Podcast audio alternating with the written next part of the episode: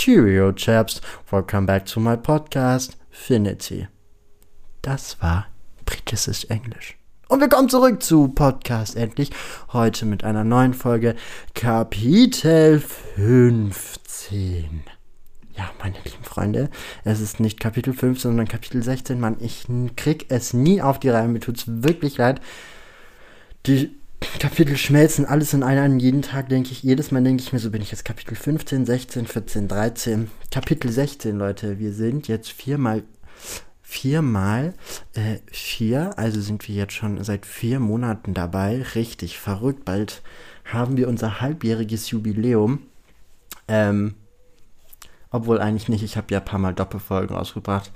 Aber es ist egal, die Zeit vergeht super schnell. Heute ist Freitag. Ich bin etwas früher mit der Podcastaufnahme dran und ich freue mich, dass ihr wieder eingeschaltet habt. Ich habe sehr viel Disput in den letzten Tagen mit mir selber gehabt. Politik, Corona. Es wird einfach alles mir viel zu wild und das Problem ist, ich kann einfach nichts ändern und das ist so super frustrierend. Ich sitze hier in Düsseldorf oder in Stuttgart oder wo auch immer äh, mache meine Tests und bemühe mich als Bürger solidarisch zu sein und dann sehe ich, wie Menschen nach Mallorca fliegen oder woanders hin und sich impfen lassen, obwohl sie nicht impfberechtigt sind durch Hausärzte. Nicht falsch nehmen, jeder Mensch sollte sich impfen lassen, das ist super gut für die Herdenimmunität und jeder Mensch, der nicht ins Krankenhaus kommt wegen Corona, ist gut. Dennoch finde ich, dass man einfach diese Impfpriorisierung beiseite halten sollte. Äh, Menschen, die einfach vorerkrankt sind durch Rheuma oder äh, den HIV-Virus in sich tragen, sind meiner Meinung nach mehr impfberechtigt wie äh, Menschen, die jetzt irgendwie durch den Hausarzt ihre Impfung bekommen. Es ist alles sehr, sehr schwierig. Ich war gestern super frustriert und dachte mir so, Mann, ich will auch eine Impfung, aber es ist für mich noch nicht so weit. Ich muss einfach noch ein bisschen abwarten. Ich habe alle Hausärzte angeschrieben. Ein Kumpel von mir hat jetzt seine Impfung dadurch bekommen mit AstraZeneca, was super gut ist. Hatte auch eine sehr hitzige Diskussion mit äh, Teilen meiner Familie und Freunde. Aber ich liebe es zu diskutieren, Meinungen auszutauschen, ein bisschen so dieses Flammen der Diskussion herbeizuführen. Besonders in Corona-Zeiten ist das ja immer sehr, sehr stark am Rennen. Ich habe heute eine Folge, die ein bisschen mehr Rückblick in die Vergangenheit uns zeigt. Wir verstehen, warum ein Protagonist sich so verhält und am Anfang meines Podcasts habe ich das schon gesagt, ich versuche und dadurch habe ich ja auch meine verschiedenen Protagonisten, die verschieden sprechen von den Situationen, die vielleicht gleich oder ähnlich widerfahren sind, aber verschiedene Meinungs Sichten auf die Dinge haben, damit man versteht, warum die Menschen so handeln, wie sie es tun. Und heute kommen wir auf jeden Fall in der Hinsicht auf jeden Fall einen Schritt näher. Heute geht es um Penelope und Tom, die beiden besten Freunde, haben sich aus irgendeinem Grund, den wir heute erfahren, nicht mehr so gut verstanden und haben ihre Wege sich getrennt und mittlerweile sind sie die größten Feinde ever, ever, ever der jetzt hier Dschungelcamp angeschaut hat die letzten Jahre, weiß genau, wovon ich rede. RTL in Köln-Hürth. Ja. Aber wir gehen jetzt vom Trash-Format das Dschungelcamp weg und zu einem hochqualitativen Format, Podcast endlich, mit dem es jetzt endlich weitergeht. Kapitel 16. Alte Freunde, neue Feinde. Die Nacht des Geburtstages Penelopes Vaters 22 Uhr. Penelope freute sich schon seit einer halben Ewigkeit auf diesen Tag. Sie und ihr besten Freund hatten es endlich geschafft, ihre Eltern davon zu überreden, zusammen den Geburtstag ihres Vaters feiern zu können. Jedes Jahr zu dieser Zeit gab es eine riesengroße Feier im Schloss ihrer Familie. Penelope war nie erlaubt, an der Feier teilzunehmen, aber nachdem sie und Tom alt genug waren, wurde dieses Jahr die Genehmigung der Eltern gesprochen. Beide hatten zwar nicht in Aussicht, Alkohol zu trinken, allerdings wollten sie die Luft des Erwachsendaseins schnuppern. Das Feiern eines Geburtstages nach großem Stil. Und das taten sie auch. An einem langen Tisch mit ihrem Vater, ihrem jüngsten Bruder, der nach wie vor älter als sie war, und ihrem besten Freund saßen sie und warteten auf den neuen Lebensabschnitt ihres Vaters. Beiseite die große Feiergesellschaft. Ich freue mich so auf nachher, schwärmte Tom, und Penelope lachte.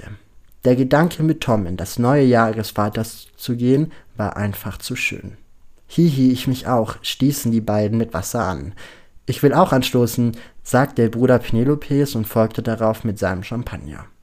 Zur gleichen Zeit füllte sich der Alkoholpegel Penelopes Vater stark, der Wein nach Wein gemischt mit Gin Tonics den Tisch mit lustigen Geschichten unterhielt.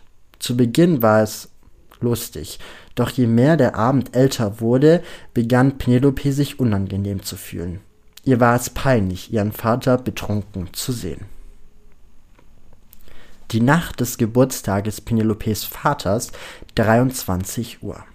Penelope, ihr Bruder und ihr Vater telefonierten mit ihrer Mutter, die aus Geschäftstermin in den Vereinigten Arabischen Emiraten waren, den Geburtstag ihres Mannes dort feierte.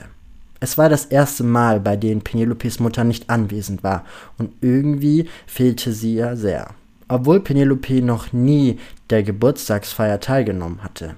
Im Gepäck die anderen Brüder, die auch schon gut betrunken waren, tratschten sie wild und hin und her.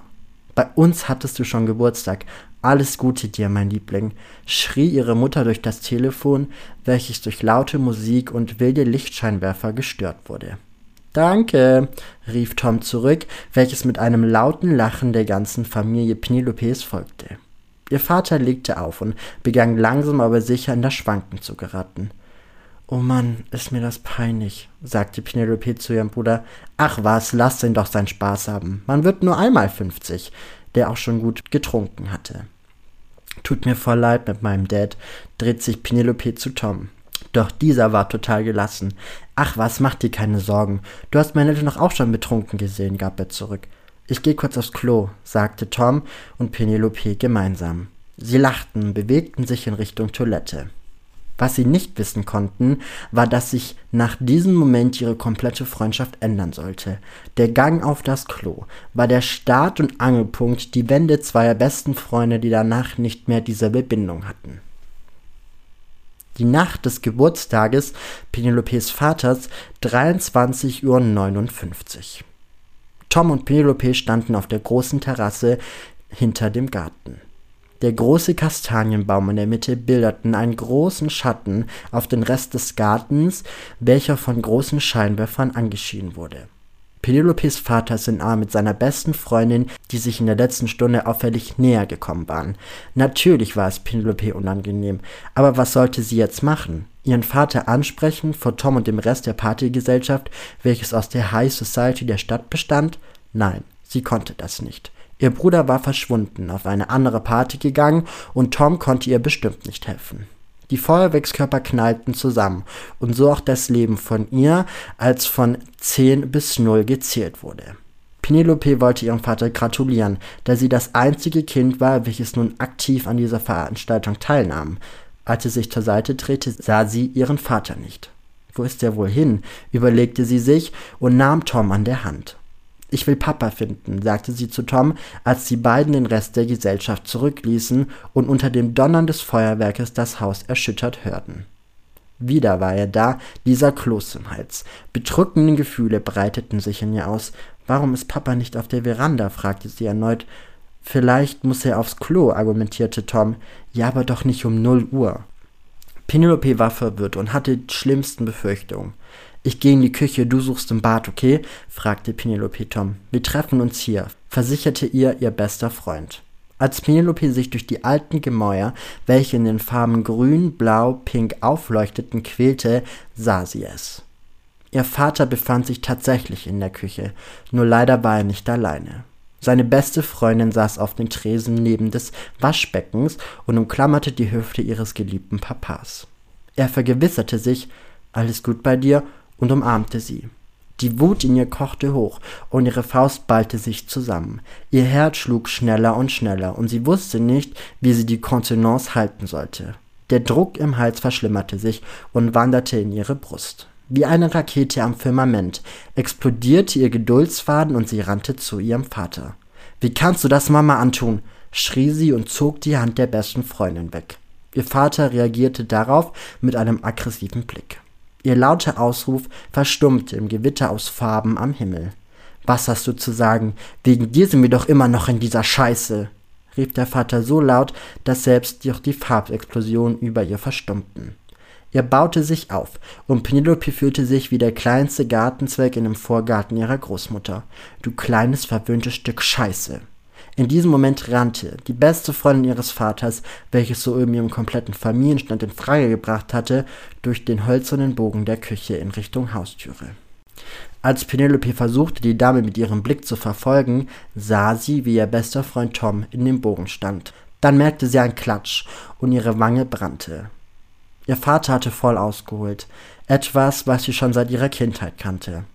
Es war etwas Vertrautes, dennoch zugleich etwas Fremdes. Sie fühlte das Schellen, das rote Gefühl in der Wange. Es war Befremdung und Befriedigung zugleich. Tom wollte zu ihr rennen. Das merkte sie, aber er stand wie angegossen am selben Platz, seine Mundwinkel weit offen. Was traust du dir, mein ganzes Leben arbeite ich für dich, und nun beleidigst du mich? sprach er so laut, dass sich die Worte in ihren Ohrmuscheln schalten. Ich weiß nicht, was ich tun soll mit dir. Du bist einer der erbarmlosigsten Menschen, die mir je begegnet sind. Du bist der Grund, warum mein Leben in Scherben liegt. Der Grund, warum deine Mutter und ich uns streiten. Der Grund, warum ich nur Söhne haben wollte. Ich hasse dich. Komm nie wieder in mein Blickfeld. Am besten ziehst du aus. Gleich nächsten Monat, damit wir dich und deine Probleme endlich los sind. Es war, wie ein Feuerwerkskörper, der ihr Herz traf. Und das Herz sprang in tausende Stücke. Wie konnte ihr eigener Vater so etwas sagen? Sie war sein Kind. Sollte dies nicht erbarmungslose Liebe heißen? Egal, was sie falsch tat, sollte dies nicht das Einzige sein, auf welches er sich konzentrieren sollte. Nicht auf irgendeine Frau, deren ihre Mutter ersetzen sollte, nun stand sie hier, das ganze Haus voller Gäste, ihr bester Freund lauschte, und sie war einfach nur enttäuscht, verwundert, zu Tode gedemütigt. Und nun waren es nicht nur ihre eigenen Augen, welchen auf das Schreckensszenario blickten, sondern nun auch Tom, der das dunkelste Geheimnis von ihr kannte.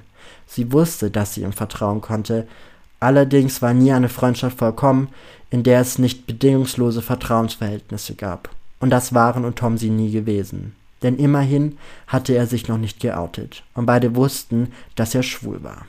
Sie verteidigte ihn jedes Mal, aber tief in ihr wusste sie, dass er nicht auf sie stand. Und das war vielleicht noch schlimmer als das Gefühl, das ihr Vater ihr gerade gegeben hatte. Sie trat einen Schritt zurück. Der Vater missbilligte sie mit dem widerwärtigsten Blick, welchen sie sich jemals hätte vorstellen können, und verließ den Raum den Champagner in der Hand, welchen er aus dem silbernen Kühlschüssel entnahm. Tom rannte zu ihr, umschloss seinen Brustkorb um sie, und Penelope konnte nicht anders als weinen. Erbittert zeigte sie sich von ihrer schlimmsten Seite, eine, welche sie nie zulassen wollte, die in welcher sie angreifbar war. Und obwohl sie das nie zu träumen gewagt hätte, stand sie nun da und zeigte ihr verletzliches Selbst. Genau in diesem Moment, in dem sie alles herausließ, was sie seit Jahren beschäftigte, wusste sie, dass es ein Fehler war. Tom war die wichtigste Person in ihrem Leben und trotzdem bereute sie es. Der Morgen nach dem Geburtstag Penelopes Vaters, 1 Uhr. Penelope und Tom lagen im Bett. Zusammen gekümmert versuchte sie zu schlafen. Nicht gewiss, ob ihr Vater sich an den vorigen Moment erinnern konnte, schließ sie die Augen. Die ganze Zeit verfolgte sie das Bild der vorherigen Stunde, und das Schlimme war, dass das Gefühl nicht wegging. Der Schlag auf die Wange. Immer noch brannte der Ringabdruck des Siegelringes ihres Vaters auf dem oberen Backenzahn. Sie weinte erneut, und ihr bester Freund nahm sie fest in die Umarmung. Aber sie konnte es nicht haben, diese emotionale Ebene war sie nicht gewohnt. Ihre Mutter nahm sie nie in den Arm, und ihr Vater, er war ihre Bezugsperson und ihr Bruder, die Menschen, die es am meisten vertraute und huldigte, war in diesem Moment nicht anwesend, in welchem sie ihn am meisten gebraucht hatte. Als Tom das Handy nahm und das Lied abspiel, Don't Look Back in Anger von Oasis, war der Zeitpunkt der Silvesternacht gekommen, in welchem Penelope endlich ihre Ruhe fand. Der Morgen nach dem Geburtstag Penelopes Vaters, 6 Uhr. Penelope wachte auf doch ihr bester Freund war nicht mehr da. Sie lag alleine im Bett. Dieser Moment war es, in welchem sie realisierte, sie war ganz alleine auf der Welt. Sie würde nie dieselbe Person sein, da schwor sie sich. Sie würde ein anderes Mädchen sein, das keine Schwächen und keine Emotionen mehr zulässt. Sie war wütend auf ihren besten Freund. Warum war er nicht an der Stelle geblieben, welche beide verabredet hatten? Warum musste er in die Küche kommen? Wie konnte sie sich auf ihn verlassen? Sie würde mit ihm reden und ihm klarstellen, wie sich das anfühlte. Joan looked back in anger, aber das war ihr nicht wichtig. Egal was, sie war geschlagen worden. Opfer von Gewalt. Nie mehr sollte sie nicht der Mittelpunkt sein, denn solange sie das war, würde sie nie alleine sein und es würde für immer jemand bei ihr sein. Der Morgen nach dem Geburtstag Penelopes Vaters, 9 Uhr. Penelopes Vater brachte ihr einen Kaffee an ihr Bett. Die beiden umarmten sich und von nun an taten sie, als ob der Abend nie passiert wäre. Das einzige Problem, dass die beiden nicht die einzigen Schaulustigen im Geburtstagsdrama waren. Und Penelope war sich sicher, dass dies nicht nur unter den beiden bleiben sollte. Das einzige, was sie sich dachte, war, wie konnte der schönste Moment des Jahres eines der grausamsten ihres Lebens werden.